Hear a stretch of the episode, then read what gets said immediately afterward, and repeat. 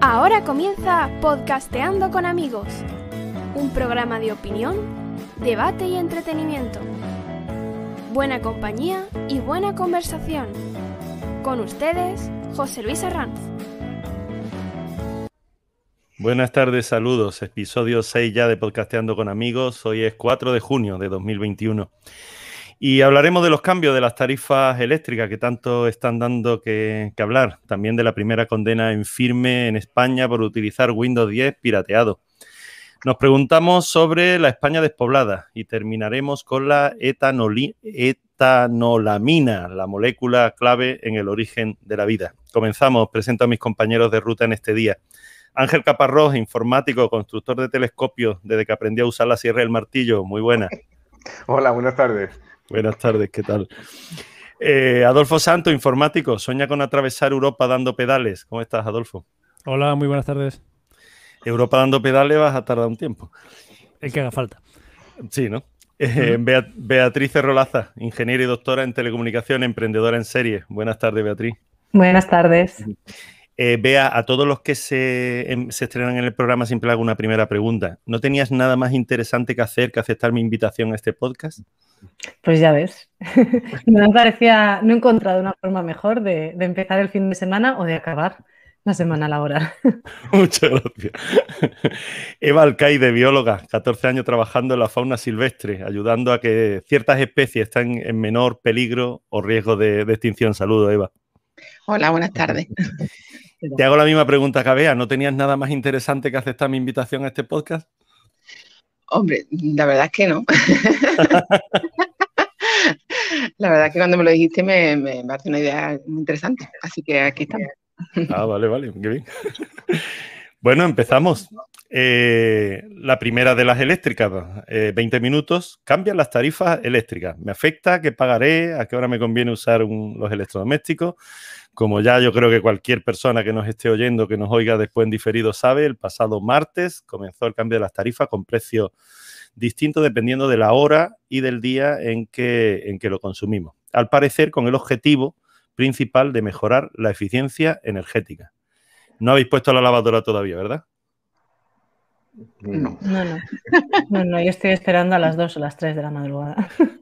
Yo iba a decir que la pone mi mujer, pero hubiera quedado súper machista. O sea sí. Que... sí, sí. Ha quedado.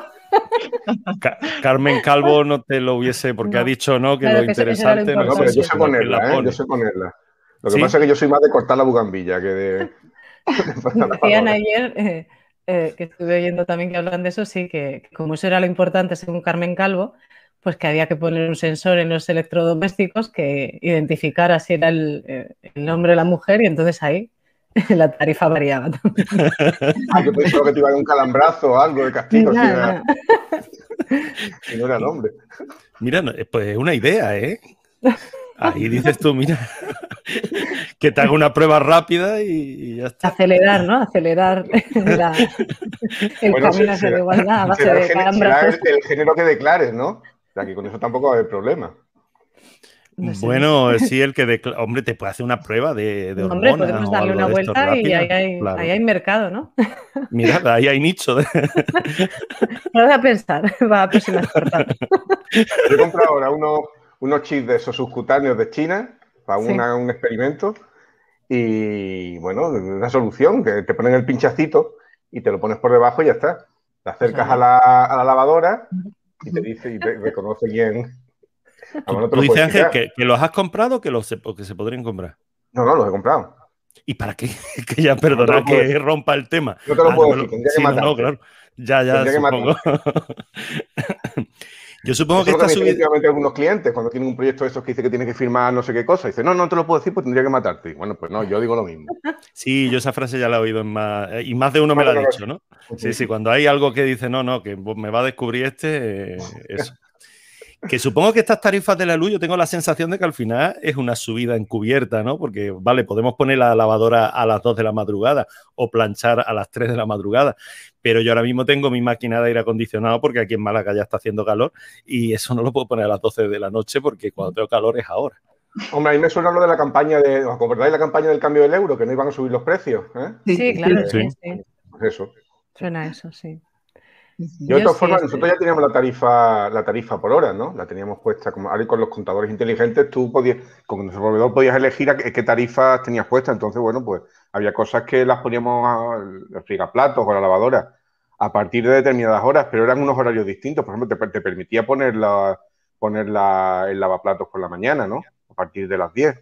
Y a la una es cuando se, ponía, se empezaba más caro, pero ahora eso, a nosotros que teníamos ese tipo de tarifas nos va a salir más caro. ¿Mm? Claro, ahora Dicen sí, que a la gente tenga la, tarifa plana le, va a salir igual, yo no lo sé. Aparte que dicen que también según, según la compañía que tengas contratada, o a lo mejor si una compañía que subcontrata, eh, digamos que tú a lo mejor, eh, son compañías que hay virtuales, ¿no? Pues en ese que tienen, que tienen pagos intermedios, hay gente que le va a salir más cara la, la, la tarifa. Ya lo veremos cuando llegue a fin de mes, ya nos, nos dará el susto. Sí, yo creo que es lo que eh, estamos todos es que- esperando ese fin de mes. A mí es que me parece de todas formas un sector muy poco, o sea, estamos aquí hablando gente con cierta formación técnica y me parece un sector muy poco, muy opaco, poco transparente. Con eso, con intermediarios, con... Y, y no acabo de entender, o sea, no hacen un ejercicio de, de- de explicarlo porque realmente hacemos chistes al respecto, pero, pero, o sea, es absurdo, o sea, es absurdo ya, si ya es difícil trabajar la conciliación, ahora resulta que en las horas de sueño tienes que dedicarte, pues eso, a poner la olla, planchar la lavadora, no sé. Además eso, que venimos de una temporada en la que hemos estado pagando de un día a otro 40% más. O sea, Sí, pero es eh, que tampoco entra en el debate de por qué, se- de por qué se paga eso. Quiere decir que Claro, es que eso es lo que yo no entiendo. No entiendo cómo es algo tan inmediato. De repente, de hoy a mañana, no sé, no. Según el origen de, de la energía, pues, y según Sí, la hora, sí. ¿no? Pues tienen, tienen unos precios. Y normalmente se coge el precio de la, de la más cara, ¿no? Sí, Yo la verdad que no, es una cosa que no, no termino de, vamos, que no termino de comprender, ¿no? Es que no, no sé por qué se basan en ese tipo de criterios, ¿no? Y bueno, el tema, por ejemplo, de la, de la energía que se le compra a Francia, de, de energía, de energía nuclear, ¿no? Hmm. Que bueno, que aquí estamos cerrándola. Vamos, Claro, tengo- eso, eso es, sí. Yo tengo un amigo que, se lo he comentado a José Luis alguna vez. Y a- a- tengo un amigo que trabaja, bueno, que estudió astrofísica y luego lo, lo dejó y se metió, terminó industriales y está trabajando en una central nuclear, ¿no? Y dice que lo dejó porque la astrofísica le estresaba mucho. Entonces el tío Sí, trabaja es en seguridad de una central nuclear y dice bueno, que vamos, que es lo más, lo más, lo- el sitio más seguro en el que ha trabajado, ¿no? Sí, Pero bueno, tenemos esa especie de. Nadie la quiere, nadie la quiere tener al lado de casa, ¿no? sí, pero bueno, Pero un bueno, seguridad tiene, ¿no? Sí. Es un poco, ¿sabes? Lo de, igual que lo de echa buena fama, coge buena fama y échate a dormir, al revés también, ¿no? Como que una vez que ya única- le, ha- le han, le han puesto la cruz, por mucho que nos explique, ni mucho que...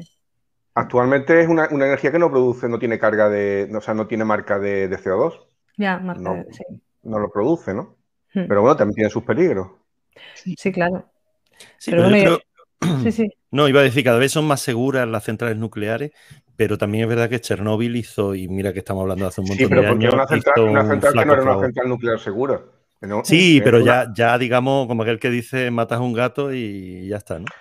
Es que eh, tú ves aquí la central nuclear y estás acostumbrado a ver esa cúpula de, de hormigón que, que cubre todo el material nuclear donde se hace la reacción, ¿no? Pero es que la- la- el diseño de, la- de las centrales nucleares rusas era un, un- un sitio donde esa cúpula no existe, donde la- las piscinas y las barras están en el suelo, ¿no? Es una piscina sin protección externa.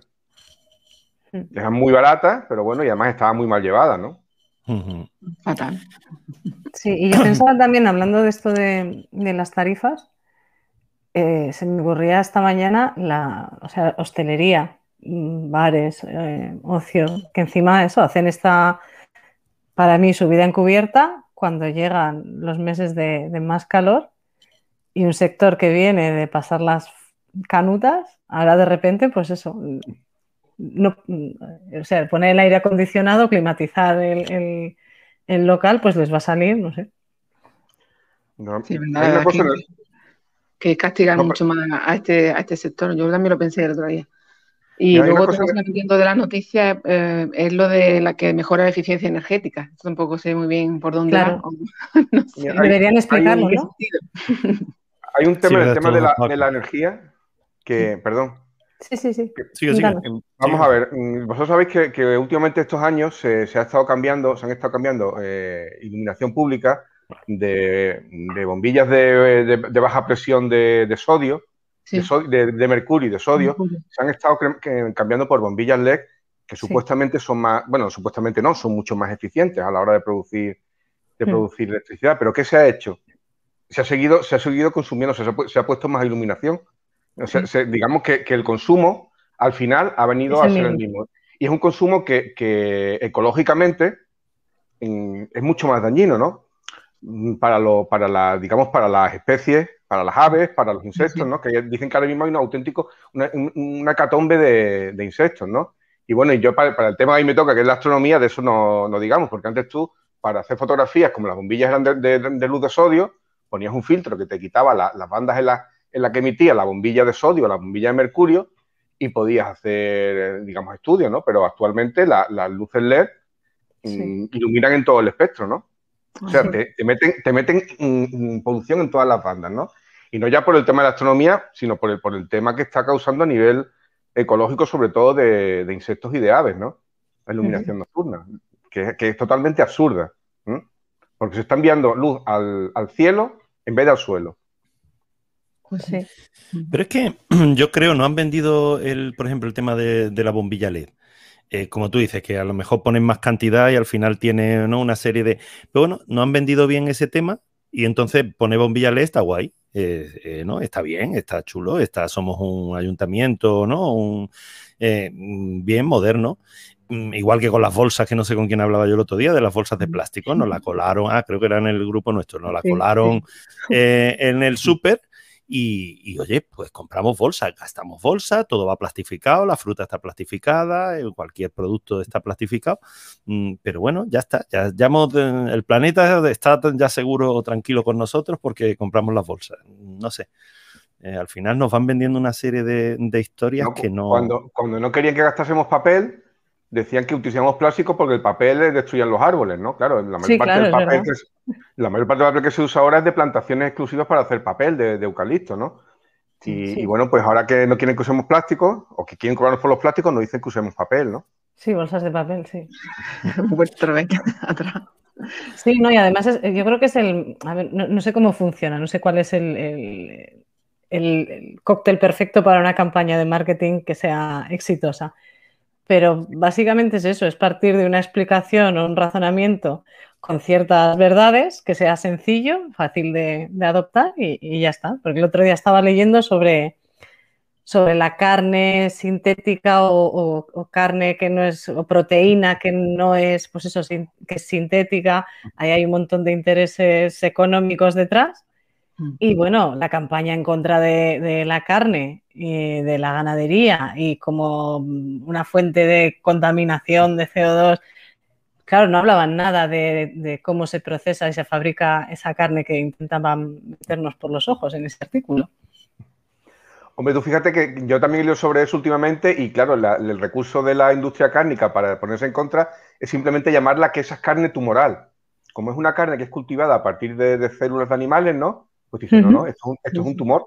Entonces, claro, ya te están metiendo en la cabeza la idea de que te estás comiendo un tumor. Sí, pero también tú, ponte en, el, lugar, quiero decir, a veces nos, nos obliga como a elegir, ¿no? Cuando no debería haber necesidad, el que quiera probar esa carne sintética o esa... Pero que utilizan argumentos también muy agresivos, porque el que tenga su ganadería, que ahora de repente digan que la culpa del calentamiento global es porque tiene sus vacas, ¿sabes? No sé.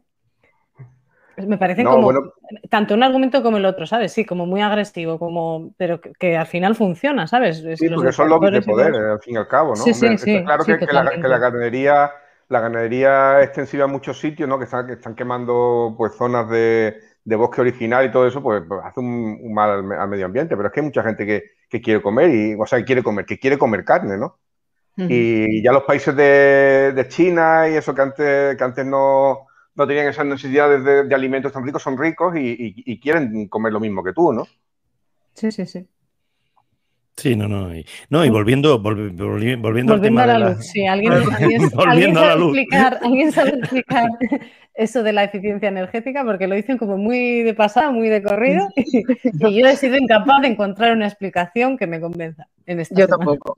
Sí, es verdad, yo he intentado leer sobre y no, no, no hay nada que convenza. Y aparte en un sector, como tú decías, vea, con la opacidad que tiene, o sea, que los impuestos que nos meten en la factura, que el consumo, dice, espera, voy a reducir consumo, y dice que hay poco, un poco margen. No, lo que, lo que pasa es que hay una subasta de, de electricidad entonces, hay, hay, hay fuentes de energía que tú puedes encenderla y apagarla en cualquier momento, como son las nucleares o a lo mejor si tienes caudal, caudal la hidroeléctrica, ¿no?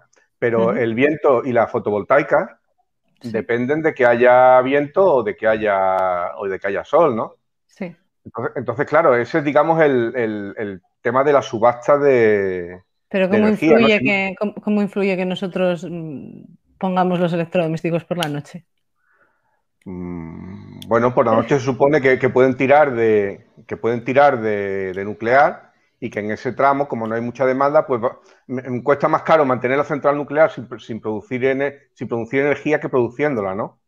Porque pararla o hacerla, hacerla reducir para en el ciclo que tiene de turbina y de, de trabajo, ¿no? Entonces, claro, esa, esa, electricidad pues sale más barata por la noche.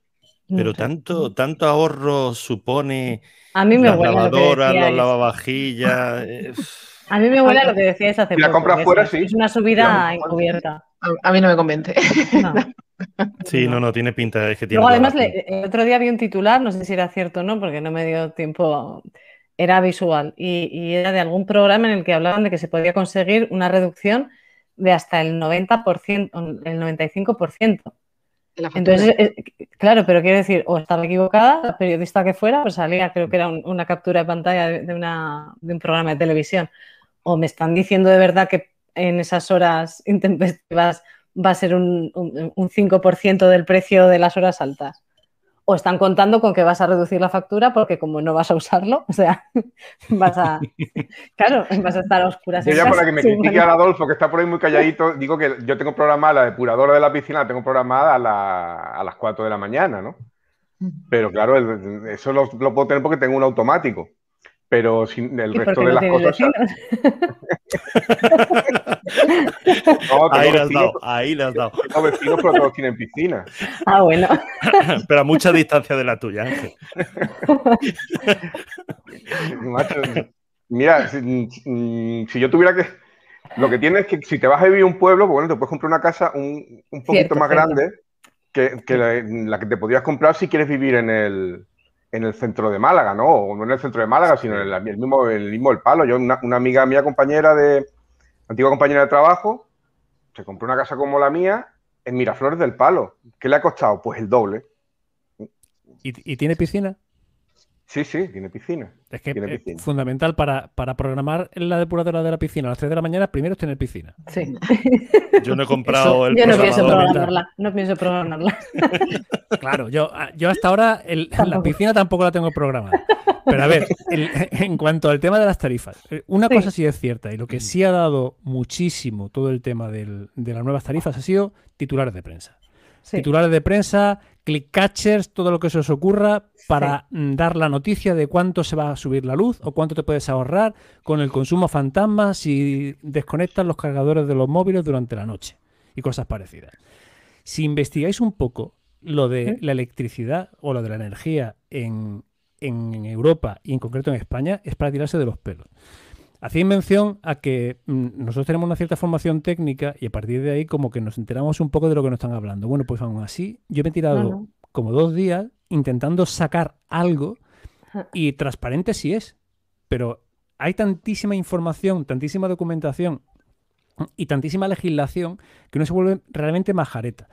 Como bien os explicaba Ángel antes, eh, eh, hay una subasta de electricidad, una subasta de energía a, cada día, como si fuera la bolsa, ¿no? O sea, pues mañana necesita producir España, eh, pues, ¿qué digo yo? 13 eh, megavatios, 15 megavatios. Y se abre una subasta a ver qué productoras de electricidad y por cuánto dinero van a producir tanta cantidad de energía, ¿no? Entonces, el, eh, básicamente empiezan, pues hay un organismo que regula esa compra en esa subasta y empieza a comprar la energía desde la más barata hasta la más cara, hasta el, megavatio más caro. ¿Qué ocurre? que cuando se cierra esa subasta, todos pagamos el megavatio al precio más caro, con independencia de cuál haya sido la más barata. O sea, ni siquiera se prorratea una media. Todos pagamos al más caro. Eso en cuanto a la energía, por así decirlo, tradicional. Por tradicional me refiero a las pocas que queden de, eh, térmica, ya sean de, carbón o de ciclo combinado con, gas natural o incluso nucleares, ¿no? Porque las renovables van en otra subasta aparte. De hecho, no solamente van en otra subasta aparte, sino que acaban de mm, subastar o, resolver la subasta de las renovables. Y la resolución de las subastas renovables es, oye, voy a abrir una subasta a ver qué empresas me, pueden producir o me pueden eh, asegurar determinada cantidad de energía renovable para el próximo año. Pues bueno, pues han ganado mm, como 15, 20 em, empresas en el tema de fotovoltaica y como otras tantas en el tema eólico, ¿no? Entonces, el precio de producción de energía, pues mm, así por encima, te puedo decir que Iberdrola, por ejemplo, por darte un nombre, eh, dice que va a producir el, energía fotovoltaica entre 22,87 euros megavatio y 25,87 euros megavatio hora. Que a priori ese precio nos deja así como un poco de aquella manera, pero si lo trasladas es como si a nosotros nos cobraran el kilovatio de consumo a 2 céntimos cuando nuestro kilovatio de consumo habitual hasta ahora en el mercado regulado era de unos 14 céntimos por kilovatio hora. ¿Qué persigue todo este lío del gobierno? Entiendo que armonizar, pero armonizar algo que es inarmonizable cuando tienes muy pocas productoras de electricidad y muchas comercializadoras. una de las cosas que hizo. Si me enrollo, me paras, ¿eh, Pepe eh, terminas tú y cambiamos casi de tema. Pues mira, una de las cosas que hizo Zapatero en su momento, el expresidente Zapatero, eh, fue eh, promover la liberalización del mercado de las eléctricas. ¿Qué ocurre? Que no fue una liberalización como las telecomunicaciones, donde ahora mismo puedes contratar prácticamente con cualquier empresa y hay una verdadera competencia. En la energía no hay competencia. Realmente son cinco empresas las que se reparten el bacalao, que son las que producen la energía, mm. y otras tantas empresas en reales o virtuales que lo que hacen es darte ofertas relativamente encubiertas o con verdades a medias para que tú te creas que te estás ahorrando dinero en la energía. Y no es así. ¿A quién va a afectar todo este cambio nuevo del, gobierno? Pues va a afectar básicamente al que tuviera una tarifa regulada en su momento, las antiguamente llamadas tarifas de último recurso, que van a pasar de pagar un precio oscilante, dependiendo de la, de la mm, eh, oferta que hubiera ese día, a pagar un precio más o menos razonable y acorde al uso de la red. Evidentemente, Mm, por la mañana, entre las 8 y las 2 mm, mm, de la tarde, la red tiene más demanda que a las 3 de la mañana. Pues es lógico y coherente que el precio de por la noche o a las 3 de la mañana sea más económico que el de las 10 de la mañana. ¿Va a repercutir eso en el usuario final? No. ¿A quién va a repercutir? Realmente a quien creo que va a machacar vivo es al comercio. Porque si el, usuario final tiene tres tramos horarios, con el, el Ayana, hora, llana, hora valle y hora punta, el comercio em, en general tiene unos salarios que son, pero para salir, para salir corriendo. O sea, tienen cuatro temporadas eléctricas dependiendo de la zona geográfica, cinco calificaciones dependiendo del día de la temporada, seis peajes para el término de energía y otros seis peajes para el término de potencia. O sea, hay que hacer un estudio brutal para ver si el, si el sábado de eh, la temporada media alta en Canarias es más económica a las 10 de la mañana es más económica la, electricidad que el mismo sábado en Asturias. Y la verdad es que es una verdadera em, locura. Si echáis un vistazo, hay una página web que se llama El Periódico de la Energía, que son como un poco eh, talibanes en el tema. Tengo complejo del presidente del Congreso, 10 segundos. Eh, acabando, señor Santos. Acabo. ¿Vamos a pagar la energía más cara? No. No. Eh, ¿Al usuario final? No. ¿Tenemos que poner la lavadora a las 3 de la mañana? No. ¿Que si la pone a las 3 va a gastar menos electricidad? Sí. O sea, te va a salir más, económica, mejor dicho, sí. Pero no más. Creo que el que jamás se preocupa por su factura le va a salir beneficiado. El que gente como Ángel o como yo, que estamos mm, obsesionados con la piscina y poniendo la depuradora a las 3 de la mañana, pues seguramente, seguramente lo pagaremos más. Pero porque somos los chalaos que están con la depuradora. Cambiamos el resto, no. No, ya cambiamos de tema. Gracias, señor presidente. Señor mío, Adolfo. Computer hoy. Eh, no se puede hablar del tema, ¿no? No se puede. primera condena firme en España por utilizar Windows 10 pirateado. Una sentencia condena a seis meses de prisión y una multa de 3.600 euros por tener eh, Windows y, y, Office pirata en dos ordenadores de un negocio, concretamente un locutorio en Valleca, en la zona sur de la Comunidad de Madrid. Al parecer, en una reforma de 2015 ya se especificó que se incurre en delito contra la propiedad intelectual a quien de cualquier modo explote económicamente estos productos sin licencia. ¿Qué, qué opináis? Yo creo que hubiera tenido que, como en el Evangelio, hubiera tenido que bajar a Jesucristo, ¿no? Y cuando, como cuando iban a, a, pedrar a la mujer adúltera, ¿no? Pues que hubiera dicho Jesucristo que que estuviera libre de pecado que tirase la primera piedra. Pero bueno. Como era aquello, Moisés realmente fue el primero en bajarse información de la nube, ¿no? eso, eso. Es verdad, vale que es un negocio, eh, parece ser que la policía fue, según dice la noticia, en 2017 ya a inspeccionarlo, eh, pero se crea como un extraño agravio comparativo, ¿no? Es como un único caso. Eh, pero, dice, no, no, habéis ido a ninguno más. ¿Eh? sí, sí, sí, Windows 7, Windows 7. Es Windows 7 que además ya no, ya no tiene soporte de Microsoft y además el Windows 10, tú ahora te lo puedes bajar, lo puedes instalar y no lo activas pero sigue funcionando. O sea, tú no has quebrantado, no has quebrantado la licencia porque no, si no lo activas, no si le pones un crack o lo que sea, ¿no? Te quita algunas funcionalidades, pero, pero puedes, puedes seguir trabajando con él y te llegan las actualizaciones, ¿no? Sí. Entonces yo lo veo ya como un poco, incluso fuera de lo que, de lo que es la propia política de, de Microsoft en este caso, ¿no? Sí. No, yo iba a decir, yo pienso, no sé qué pensáis eh, vosotros, eh, esto llega tarde. Un poco por lo que tú comentas, Ángel. Es decir, está, estamos en una línea ya donde Microsoft misma se da cuenta de que vender software ya no es el negocio. Entonces dice, bueno, ahora y una versión de Windows 7 y no sé, no sé cómo veis. Es que el negocio bueno, ahora no está en, en, vender la licencia, sino la suscripción. Fíjate que ahora claro. eh, casi ningún software te vende la licencia. Esa licencia por uso la has perdido desde el momento que, te, que pagas por suscripción. Hasta eh, cualquier producto de Adobe como Lightroom, pagas eh, suscripción mensual y punto. Dejas de pagar, no, dejas de usarlo. Lo que van a engancharte, no sé si alguno habéis usado el Fusion 360 de diseño 3D, pero el, el gancho de Fusion 360 es que te deja, es una aplicación que, que corre por, por, web, ¿no? En principio te dejaba utilizarlo eh, mientras no superase ganancias por utilizar, por, beneficios por utilizar el producto de, de, más de, me parece que eran 100 mil dólares al año, ¿no? Uh -huh. Entonces, claro, pues todo el mundo se metió en Windows, en Fusion 360 porque el programa, la verdad es que es alucinante, ¿no? Pero claro, ya poquito a poco ha dado el primer paso y lo que ha hecho ha sido quitarle funcionalidad, que puedas almacenar determinado número de proyectos, ¿no? Que puedas almacenar en determinado formato. Y bueno, ya la gente está ahora mismo ya una vez que se ha hecho con el, con el software, que, vale, la empresa que lo pueda pagar me parece muy bien, pero estaba siendo utilizado por, por muchos, digamos, aficionados o hobbies, como le llaman los, los ingleses, ¿no? Pues ahora están un poco con miedo de decir, bueno, en el, momen, en el momento que, que Autodesk quiera quitar el programa de en medio, lo quita porque es suyo. Y me quedo colgando con todo el trabajo que he hecho, ¿no? Uh. Sí, pero bueno, también yo creo que de, detrás de la sorpresa que nos ha parecido casi hasta, hasta chiste, porque el otro día yo oía en la radio y, hacían chistes con ello todo el tiempo, está un poco el, el, hecho de que al usuario, y sobre todo al usuario pues, eh, medio, yo creo que todavía hay una barrera enorme eh, para pagar por, pues, por aplicaciones, por, por software realmente utilizamos de todo. Yo todavía recuerdo cuando WhatsApp quería cobrar un, un, un, euro al año, era. Y bueno, las campañas que había de vámonos todos y...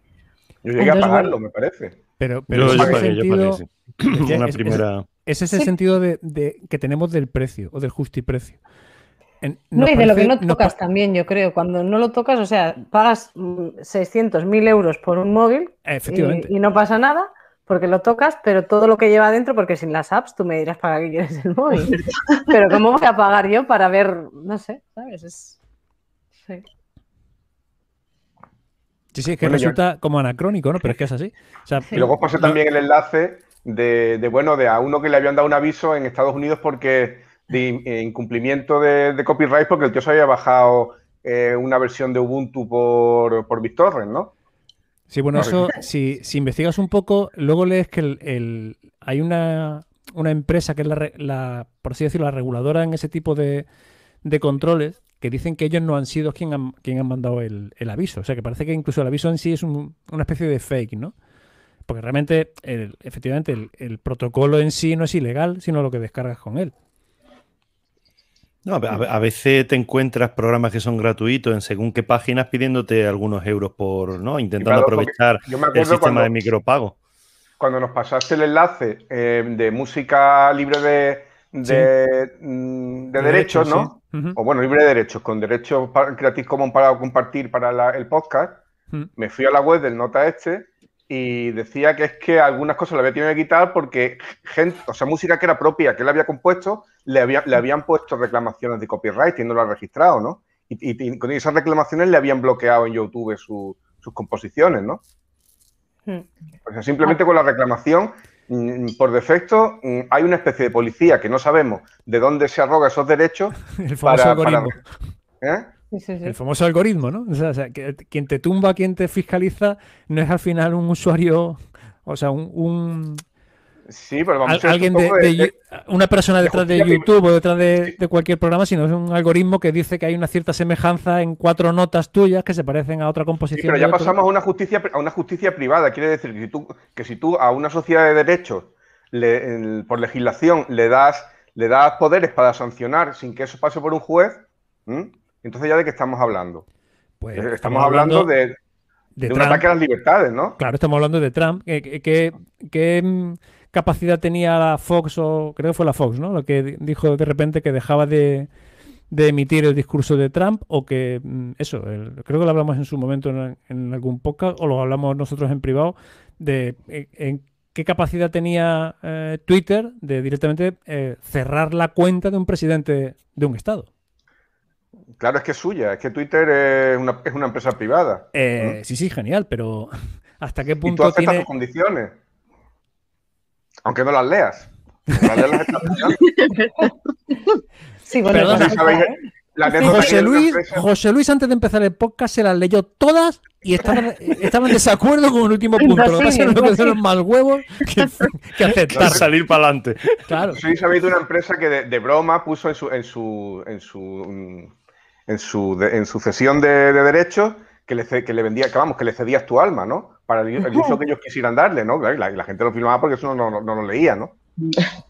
Pero aquí hay un problema, es ¿eh? real, porque aunque hagamos chistes, o sea, yo creo que estuve en una conferencia que habían hecho el cálculo del tiempo que nos llevaría a leer de verdad todas las condiciones de uso o normas de lo que estábamos aceptando en las aplicaciones que normalmente usamos casi todos y no sé cuántos días enteros sin dormir tenía. O sea, era una barbaridad. Igual estamos hablando de.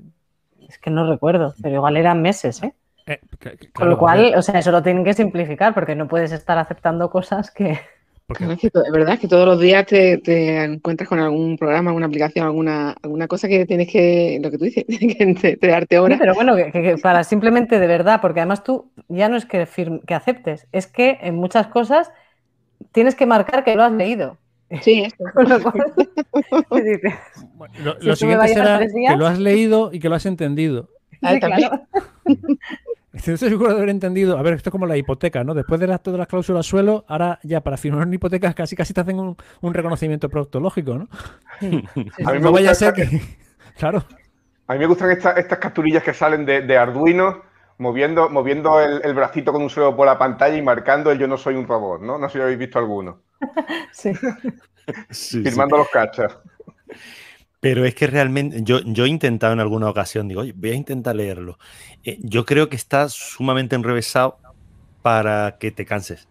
O sea, que ya no es decir, sí. bueno, te, te, lo digo más o menos claro, no, sino te voy dando vuelta, vuelta, y cuando ya empiezas a estar mareado, lo dejas. Llegas a ver, abajo yo, y mi experiencia firma. con los contratos legales y además con, con, abogados, porque yo me pasa un poco como con la gente en software. Yo era muy reticente a, a, al principio, cuando con la primera startup, a pagar por, por consejos o por asesoramiento. Luego me di cuenta que era el dinero mejor invertido. Y lo que yo he visto en muchos contratos, aparte de que el lenguaje, porque yo recuerdo una vez que, que era. Eh, o sea, había un, un, último párrafo que decía, en caso de discrepancia, no sé qué, se resuelve el, el, el contrato. y estaba muy tranquila. Y recuerdo que me dijo mi abogada, dice, pero hombre, después de todo lo que sea, os habéis currado el, documento y si no llegáis a un acuerdo en, 15 días se resuelve. Le digo, ya, es que no pone cómo se resuelve, pero... y me dijo, ya no se resuelve, es que, que, se acaba, que ya se rompe. Entonces utilizan un lenguaje especialmente enrevesado y luego suelen hacer muchas trampas. Y es que cuando tú ya empiezas a relajarte porque te parece que está pues un poco la paja o lo que ya es, pues eso, que no es importante, de repente en medio te cuelan ahí una cláusula, y eso me ha pasado varias veces ¿eh? con, contratos de licencia y demás, que de repente donde no debería estar, si estás un poco cansado, sí, si estás un poco cansado, pues de repente, pues eso, les estás diciendo que al cabo de tres años ya no tienen que pagarte nada y dices, ¿eh? Ay, no, perdona, se nos había colado esto aquí. Pues mira, con, todo mi respeto hacia los enólogos, que creo que es una profesión increíble, estoy leyendo, eh, cuando estaba con la Ribera del Duero, pues estoy leyendo aquí otro que dice tinto de fuerte color, rojo púrpura intenso con ribetes violáceos, muy expresivo y afrutado, con taninos vinos vivos en boca y con una gran estructura. Y continúa como si te digo que unos leperos vampiros de buena familia los recolectan solo en las noches de apareamiento del cernícalo real mientras escuchan chiquetete, los leperos. Acto seguido se fermenta en barricas de tungsteno construidas por glamurosos enanos carlistas con crestas de colores. ¿Te lo vas a creer igual? Sí, esto pasa como en la alta cocina, ¿no? Los platos que si en cama de tal y cual, con no sé cuánto, perfumado en... lo, que te acabo de leer es real, ¿eh? está el etiqueta de un... Sí, sí, sí, sí, no, no. Pues, Ahí podríamos dedicar un, programa completo. Yo soy riojana y tengo familia que se dedica al vino, pero es verdad que ahora de repente, como en todos los, nichos o sectores, se está adornando todo y se está haciendo una especie de... Lo de tener vocabulario propio ya es muy... Claro, eh, lo, que, iba a decir Ángel, ¿no? La de la ensalada del chef con, cama de aceite eh, ojiblanca o tal, y, y es la ensalada mixta de toda la vida, ¿no? Sí, sí, pero hace poco leí, no me acuerdo con qué era, que pues también que ponía una foto de, una carta de algún bar, no sé si era algo de cafés, y decía, el, creo que era en Twitter, decía, nos, nos jodieron los gin tonics, ahora van a poner café. Porque era eso, ¿no? Lo de que en el gin tonic de repente te preparaban una ensalada que tenía vida propia. que ya no era ginebra y tónica, sino, pues eso, todo tipo de semillas. De... Sí, parecía el gazpacho, vamos, que llegaban con el gin tonic. Sí. es verdad. Yo creo que... un poco eso, sí las marcas cogieron y dijeron, mira, vamos a hacer esto un poco más atractivo que, la ginebra con la tónica ya no mola. el Larios, ¿no? El Larios, sí. Ahora, lo siguiente es hacer las bebidas espirituosas con menos alcohol para que sean más... No, y sin alcohol, y sin alcohol. Primero ha empezado la de 50% y ahora tienes ginebra sin alcohol. Bebida espirituosa sin alcohol... Pero ya, ya, existe, vea la ginebra sin alcohol. Sí, sí, sí, que parece un chiste, pero sí. Creo que Bifitter ha hecho con la mitad de alcohol. Pueden echar publicidad en televisión si no tiene alcohol. Y, teniendo también, porque ahora anuncian eh, Bifitter con la mitad de alcohol y sin alcohol. Ah, también. ¿A qué sabrá eso? Eh, eh, señor, señor director, eh, volvemos al tema del Windows 10, por favor. yo, iba, yo iba a hacer un paréntesis en el momento, en un momento de este paréntesis digo, oye, ¿para qué seleccionamos noticias ni nada? Es que el, vamos a ver, el que abrió el del duro fui yo, pero el que se bebió la botella de Valentine fue otro. A ver. Eh, yo aprovecho y quiero romper una pequeña lanza a favor del software libre, por supuesto. El software libre es una cosa maravillosa que inventaron dos señores que así con mucha barba y fumados perdidos. Eh, ¿Perdón? Adolfo, tienes un Apple. Eh, bueno, sí, ya, tengo un Apple. Está basado en software libre. Pero lo, que hay por debajo. Dime, perdona, perdona, sigue, sigue, sigue. Decía, a pesar del Apple, que lo que hace quitarme muchísimo quebrados de cabeza, a pesar del Apple, decía que eh, hay que hacer una pequeña apuesta por el software libre. Y es que mm, eh, empresas como este locutorio, al que eh, multaron con sus 3.600 euros, otras muchas pequeñas y medianas empresas de España, casi con toda seguridad no necesitan ni de lejos varios Windows, un paquete de ofimática completo, el AutoCAD 360 y varios mm, paquetes sí, de eso estoy de acuerdo. Sí, con, un Ubuntu o con cualquier distribución Linux y ya resuelves con una distribución Linux y te olvidas. Mm. Él se olvida, se quita de problemas. Eh, tú como gestor o como mantenedor de ese sistema te olvidas y te quitas de problemas porque no va a llegar el primo que, que aprende informática en quién sabe qué universidad que le va a poner cuatro parches y te va a dejar aquello hecho unos zorros y lo va a tener todo como muchísimo más controlado, más orientado y además sin ningún problema de eh, royalties, por así decirlo. Entonces, sí, pero a mí, Eso es lo racional, pero no es así. Pero además no sé si es un problema también de cómo se comunica o de marketing, pero es cierto que para el usuario medio básico, hablarle de software libre le suena, bueno, pues eso, a, chino.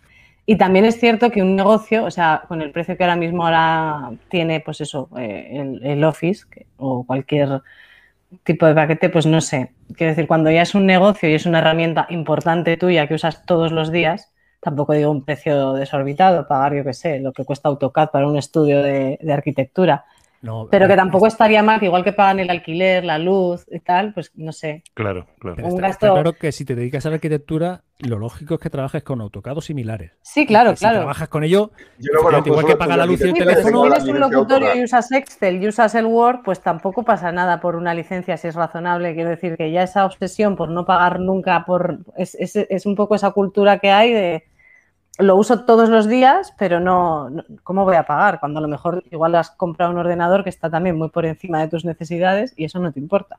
Sí, si hubiésemos, cualquiera de los que estamos aquí, mira que somos tres informáticos, eh, si hubiésemos creado software de, propósito general, estaríamos tirándonos de los pelos.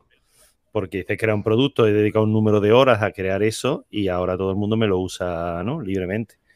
O sea que, hmm. sí que sí, que igual que el que escribe un libro hay que pagarle su libro, el que, el que hace software, pues sí, es verdad que merece ¿no? su, parte. No, según cómo, según cómo se plantea su negocio, ¿no? Hay gente que hace software libre porque luego ofrece servicios sobre ese software ¿eh? y, tiene otro modelo de negocio. Y además, si no hubiera ofrecido software de forma libre, no, hubiera sido popular tampoco. No, discuto del, modelo de negocio. O sea, el modelo de negocio, cada uno que use el suyo. Sí. El, no creo que el problema sea el modelo de negocio, sino en, esa cultura del eso, de que lo que no es tangible no cuesta. Sí, eso es así, sí. ahí es donde lleva el, verdadero problema de todo esto. Aparte de que estamos mm, maniatados a determinado software relativamente propietario o no, del que no sabemos salir. O sea, ¿cuántas empresas no dejan eh, de usar el Microsoft Word porque no son capaces de dar el salto a una alternativa? Pero también está un poco en la, siguiente vuelta de tuerca y es que también cuesta lo que me pasaba a mí al principio cuando era una disciplina que no era la, la, que yo dominaba. También cuesta pagar por asesoramiento porque a lo mejor no lo tienes que hacer tú si te dedicas, yo que sé, al control de plagas y no tienes ni idea de de cómo manejar el, equipo, pero igual contratas a alguien que te asesore bien, que te dé una solución y que te ayude a esa migración, que también cuesta, ¿no? Es como, si voy a pagar a alguien para que me le dé un botón. Pues, pues igual sí. Sí, sí, sí. Nos comentan en el chat de YouTube eh, Juan Miguel Enamorado, eh, nuestro psicólogo y amigo, dice, eso, referente a, que estamos cambiando de tema, como no, dice, eso lo hace el gobierno con las leyes que entre un tema ta te meten otra. Cierto. Estamos actuando de esa manera. Bueno, cambiamos de tema, que nos quedamos. Que... Venga. Vamos. Invertia, el, suplemento económico del español. ¿España despoblada o desin esto yo sabía que aquí me iba a atascar, desindustrializada. Estuve a punto de no elegir esta noticia porque digo, esta palabra es muy difícil. Eh, vivimos en una sociedad más justa, más rica y más igualitaria, pero que no se ha desarrollado de manera homogénea en los diferentes territorios. España es un país poco poblado en relación con, eh, con, los grandes estados europeos, pero se sitúa en la segunda posición en cuanto a densidad en las áreas habitadas. O sea, vivimos mucho en ciudades y los pueblos los estamos, lo estamos perdiendo, se están despoblando poco a poco. ¿Podemos asumir esto? ¿Hay que hacer algo? Eso fue hasta la pandemia, ¿no? Sí, eso, eso iba a decir, sí, que yo creo que es de las pocas cosas, no sé si buenas, de momento aparece. Sí, buenas, buenas, por ahora buenas. Que, que, está volviendo ya, que está ya volviendo del campo a la ciudad porque ya se lo exigen. Ah. yo, sé de personas que, sí, que se, que se están planteando que se han ido a vivir al campo, por, si no necesitan ir a la oficina. Sí, no, pero la, la, empresa te lo permitía porque había tema de pandemia, pero ahora vuelve otra vez el presencialismo. A tener el ya, ya, ya. Claro, pero el presencialismo va a volver al 100% como antes, yo creo que no. Que bueno, nos, vamos, a ir de la, nos vamos a ir de la noticia, pero hablando de eso del teletrabajo, a mí sí que me gustaría saber vuestra opinión. ¿De verdad es tan positivo?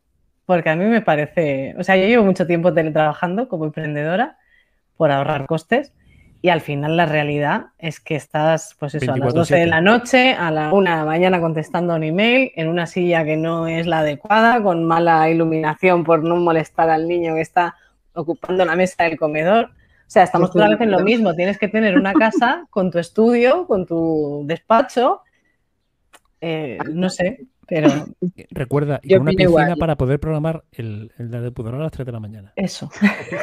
Sin piscina no se va a ningún sitio. Yo, trabajo, en un semisótano, ¿eh? Que lo, que lo sepáis. ¿Mm? sí, sí, pero con piscina. Porque no quieres trabajar en la planta de arriba. Claro, o sea, además te recuerdo que Ángel, que aún no ha hablado de Benajarafe, no solamente tiene piscina que programa a las 3 de la mañana, sino, y, aunque trabaja en ese semisótano, además tiene unas vistas increíbles donde ve pasar el barco sí, no? que nos lo dijo un día, nos lo dijo un día. Ay, qué eh... que, que, no es, Pero, que, no es, envidia, que, que volviendo... es, el, es, el, futuro ah, alcalde de Benajarafe. Eso, volviendo, volviendo.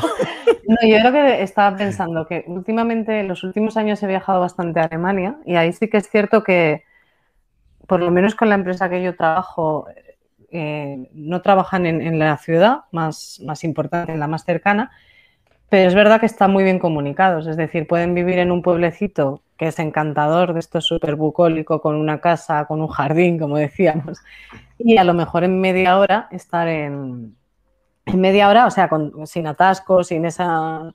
Entonces, no sé, a mí me parece que, que si se pudiera conectar bien esas zonas, pues eh, quizá con la pandemia hemos aprendido que, pues eso, bueno, lo que, calidad lo que de vida. os he comentado antes de, de mi pueblo, sí. que hay mucha gente que, que, tiene una plaza de funcionario en, en Málaga, que trabaja en Málaga Capital o trabaja en el Parque Tecnológico, y como uh -huh. al fin y al cabo mmm, ponerse en el parque o en un sitio de esto de polígono son 15 o 20 minutos, pues quieren vivir aquí porque tienen una calidad de, de vida y llevan a los niños al colegio aquí y ya están pidiendo una serie de servicios pues que la gente que vivía en el pueblo no, no lo requería, ¿no?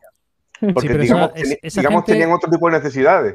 Pero, pero, esa gente está un poco en, todavía en el rol de la ciudad dormitorio. O sea, mi no, puesto no, no, de trabajo está en el centro de la ciudad, bueno, en la ciudad, y yo me desplazo todos los días 15, 20 minutos por la autovía y voy. Eh, creo que el, el, ritmo es otro. El, a ver, el, el, modelo parisino me hace mucha gracia porque el modelo parisino, básicamente, eh, todo el mundo de, eh, con una cierta capacidad adquisitiva económica, económica. tiene sí. realmente la casa en el campo, sí. ¿vale? Y luego en la ciudad lo que tiene es un pequeño apartamento que ocupan lo mínimo indispensable para trabajar durante la semana y luego se fugan a, a su casa realmente, que es la que está en el campo. ¿no? O sea, el, el, modelo es el contrario. Su casa no está en la ciudad, en la ciudad esto es su lugar de trabajo y tienen un pequeño cubículo donde hacen la vida mínima para poder mantener ese trabajo. Sí, en este pero... este caso, el, esta España despoblada realmente el, el, el, atractivo que tiene es la paz y la tranquilidad fuera de la ciudad y la capacidad ahora que tiene gracias a la pandemia, porque hay que agradecerle algo a la pandemia, es que todos, eh, todos hemos aprendido a teletrabajar un poco y hemos aprendido a eh, des, desvincularnos de un espacio físico de trabajo en la oficina, ¿no? Bien es cierto sí, que, que eh, contrariamente me obliga o me fuerza un poco a trabajar ese 24/7, ¿no? Eh, me obliga a programar mi cabeza para la desconexión, que es lo que yo creo no estamos habituados, ¿no? Que es lo que nos comentaba Bea, ¿no? Pero os iríais, por ejemplo, a un pueblo de 15, edades, ¿eh? de 15, habitantes con, a 50 kilómetros de su capital de provincia. ¿Yo? Mañana. Yo es que no tengo sí. carne de conducir, entonces creo que sí. sí, porque es verdad, es una conversación que tengo últimamente mucho, es verdad, a raíz de la pandemia, con amigos que hablan, pues eso de, porque yo vivo en el centro de Madrid, y yo también tenía la sensación de que era un poco paletada de venir de provincia, yo no quería moverme de Madrid, cuanto más cerca del centro mejor. Pero es cierto que también noto que, y más ahora con un niño pequeño, que al no conducir, y estoy esperando a los coches autónomos, pero al no conducir, pues yo creo que es eso, el... Yo tengo la tranquilidad de, pues eso, si necesito el supermercado, pues bajo en un momento. Quiero un café, pues tengo la terraza aquí al lado. Y, claro, y es cierto cómodo. que, que, la comodidad, claro. No, pero Yo que a mí, creo- para mí es una limitación. O sea, para mí sería, si yo condujera, probablemente, pues me parecería una oportunidad fantástica. Pero no os imagináis lo que nos costó un piso aquí. Pues eso, nada que ver con, con piscina y con. y- Claro, claro, claro. A mí, a mí me pasa, yo conduzco todos los días 50 kilómetros mm, de ida y 50 de vuelta y así llevo, no sé, como 15 años. Y la verdad es que yo aquí el- estoy tranquila, la- no, no vivo en un pueblo, vivo en una urbanización, pero en la tranquilidad ganas unas, unas cosas y pierdes otras, ¿no? Es lo que te decía, la comodidad a lo mejor de no tener nada así a mano, que tengo que coger el coche para todo. Hmm. Pero sí que estás aquí tranquila con, en tu casa, ¿no? Es, es otro, Y no te plante- no te planteas acercarte. Ya me he acostumbrado, lo José Luis, y, y bueno, mm, a veces me lo he planteado, ¿no? Lo he pensado, pero no sé, la verdad es que em, lo que gano, lo que tengo aquí, no me lo planteo, no, me lo planteo, pero no, en principio no lo voy a hacer.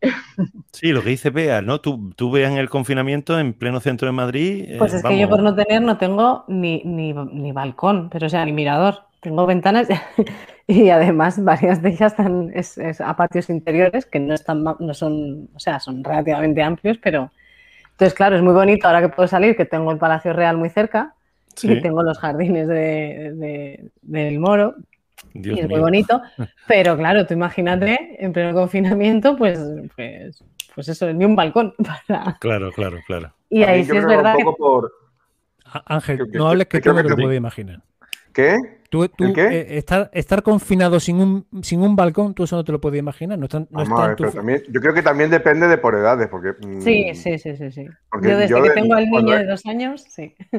yo cuando era más joven estuve un tiempo trabajando en, en Lisboa, ¿no? Y vivía en un hotel.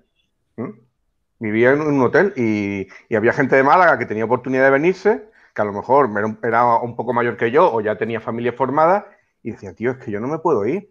Pues yo tengo aquí mi mujer, tengo los niños, pero claro, se- según tu situación en cada momento, puedes elegir un sitio donde, donde, donde te es más fácil vivir, o si no, a lo mejor no te es más fácil, sino que, que tienes, tienes más opciones, ¿no?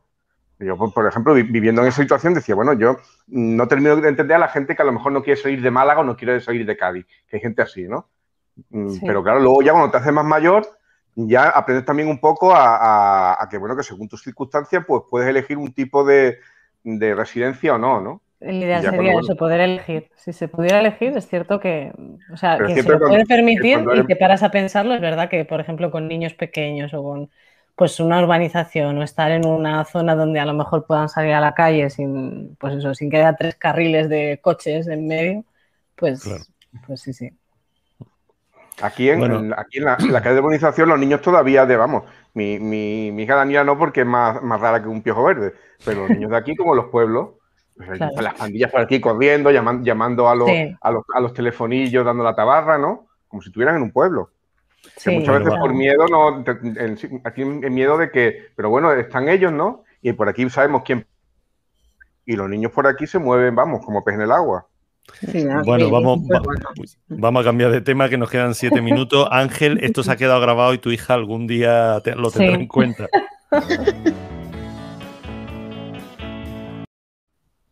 Eh, 20 minutos. Hayan, digo, por si algún día te meten en una residencia de mayor antes de tiempo, ya sabes, ya sabes la.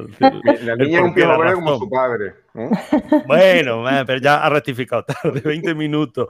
Hayan la molécula clave en el origen de la vida. Se llama enato... En... Joder, ¿qué- ¿por qué me busco yo palabras tan difíciles? Dilo, dilo. ¿Quién habrá elegido los titulares? ¿Quién habrá elegido Etanol, las noticias? Sí, sí, enatolamina. Sí, de Etanol. No, no, si lo he repasado, si llevo toda la mañana repasándolo. Y contiene los cuatro elementos químicos básicos. Es la molécula clave en el origen de la vida porque contiene el, el- Como el Ribera del Duero de, de- de Adolfo. También está dentro de la. Tiene etanol. Tiene- Ah, La vale, sí, que sí.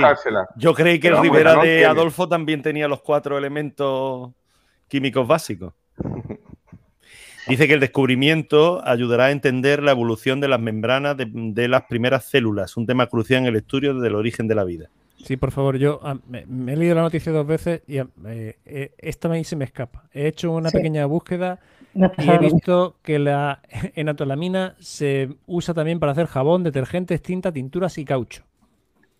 y que se mezcla con boro para su mejor asimilación en agricultura. ¿Alguien me puede explicar, por favor, qué efecto tiene esto en como la molécula de la vida? Sí, que sea tan crucial, ¿no?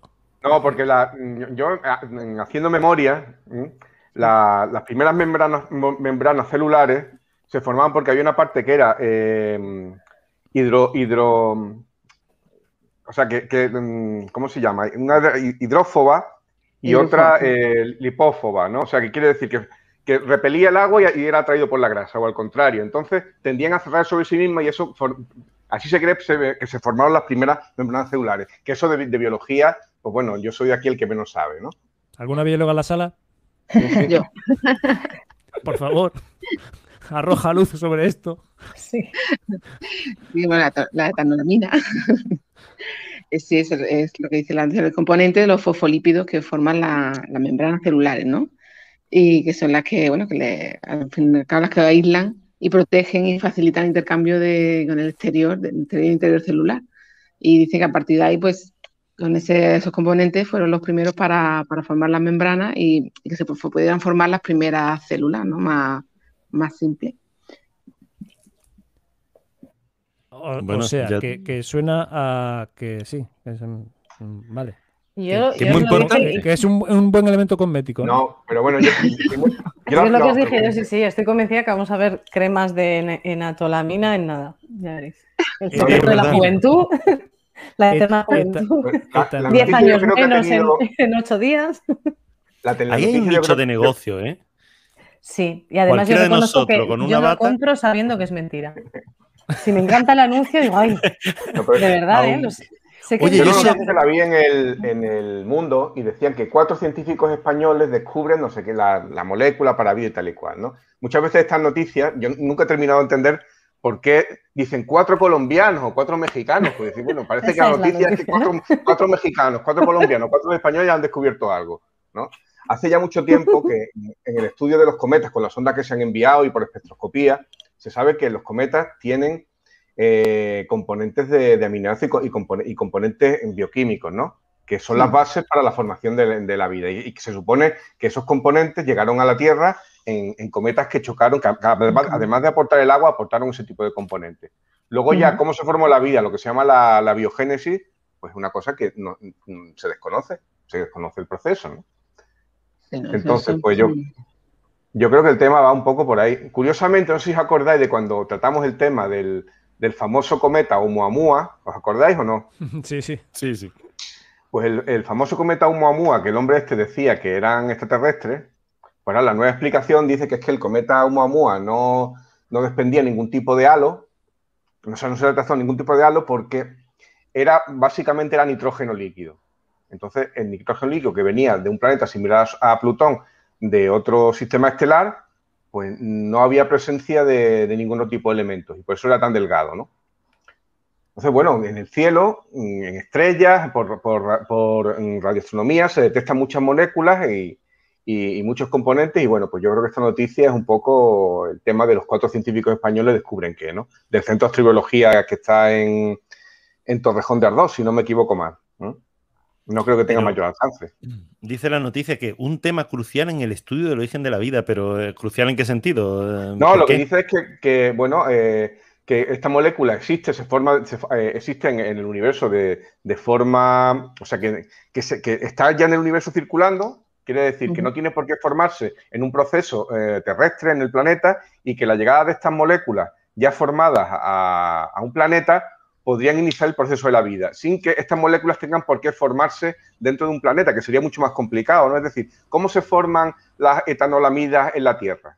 Pues un proceso que no se conoce. Pero si se sabe que esas etanolamidas ya existen en, el universo en forma de nubes, pues es más probable que esas etanolamidas se fijen a un planeta y, sean un elemento ya disponible para el, proceso de la vida, ¿no? Yo creo que por ahí va la noticia. O sea, que la, vida cae como lluvia estelar, ¿no? Sí, bueno, no si conocéis la, teoría, la famosa teoría de, de la panspermia, ¿no?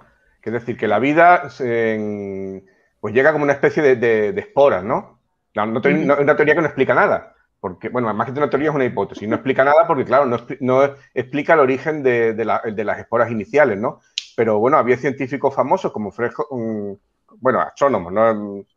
que estimaban que esta era la forma en la, cual la vida había llegado a la Tierra y llegaba a los planetas, ¿no? Mediante esporas, esporas que caían en los planetas y, eran como gérmenes de, vida. Yo creo que la cosa va más o menos por ahí. Sí. Como no se conoce el proceso de, formación de, la vida ni de las partículas. El proceso exacto no, se conoce, ¿no? Es un poco lo que dice una teoría. Simplemente ver un poco los componentes que, iniciaron la vida y que es eso, que, están ahí fuera y cómo llegaron, cómo pudieron llegar a la Tierra, pero luego en lo que es el proceso en sí, eh, Muchas veces cuando, cuando discutes con gente creacionista o con gente mm, integrista, ¿no? Te dicen, no, no es que es que la, ciencia no, ha explicado la formación de vida, ¿no?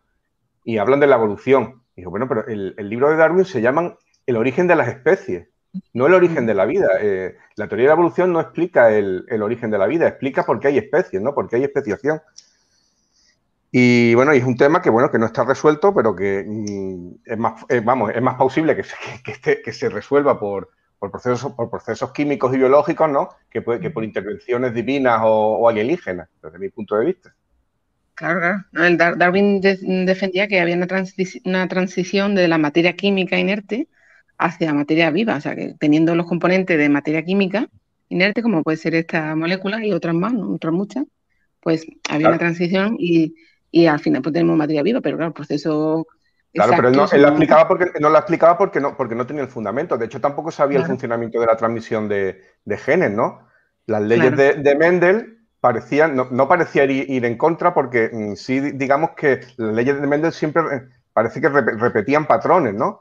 Y él añade ese, ese extra de la, de la, evolución, pero claro, Darwin no sabía, eh, no, se conocía el, el, ADN ni la, ni la transmisión de genes, ¿no? En aquella época. Simplemente se, explicaba un proceso mediante el cual se transmitían determinadas características y estas eran positivas, ¿no? Mm, de hecho, yo creo que se va, una de las cosas que dicen, no, la, digamos, la supervivencia es más fuerte, ¿no? Se habla de, reproducción diferencial y quiere decir que determinados organismos son capaces de, que, de reproducirse de tal forma que, su, que, sus, que sus descendientes pues tienen más, éxito, ¿no? Y por eso persisten. Sí. Bueno, vamos, vamos terminando, no nos queda tiempo. Dime, di Adolfo. No, decía que me encanta escuchar a Ángel porque mm, tiene una memoria prodigiosa. Que por cierto, no he dicho nada de Benajarafe todavía. Sí, sí, he dicho algo, ¿no? Sí, algo, algo, algo. Pero, poco. ¿Cómo va a estar la playa mañana? ¿Tenemos previsión de tormenta? Mm, mañana hay tormenta, sí. Mañana hay tormenta, sí. Mañana, hay tormenta. Ah. O sea que si bueno, visitantes que vayan a ver a Jarafe, que lo dejen para el domingo. Eso, o que vayan a ver a Ángel. Lo dejamos aquí. Eh, Ángel, gracias, gracias como siempre. Venga. Adolfo, gracias. Un placer enorme. Bea, muchísimas gracias por estar aquí. Gracias por la invitación. Gracias. Eh, Eva, igualmente, gracias. Gracias. Pues hasta aquí el podcasteando con amigos de hoy. Nos vemos, nos vemos prontito, prontito. Volvemos. Saludos. Hasta aquí el programa de hoy. Gracias por compartir este tiempo con nosotros. Hasta pronto.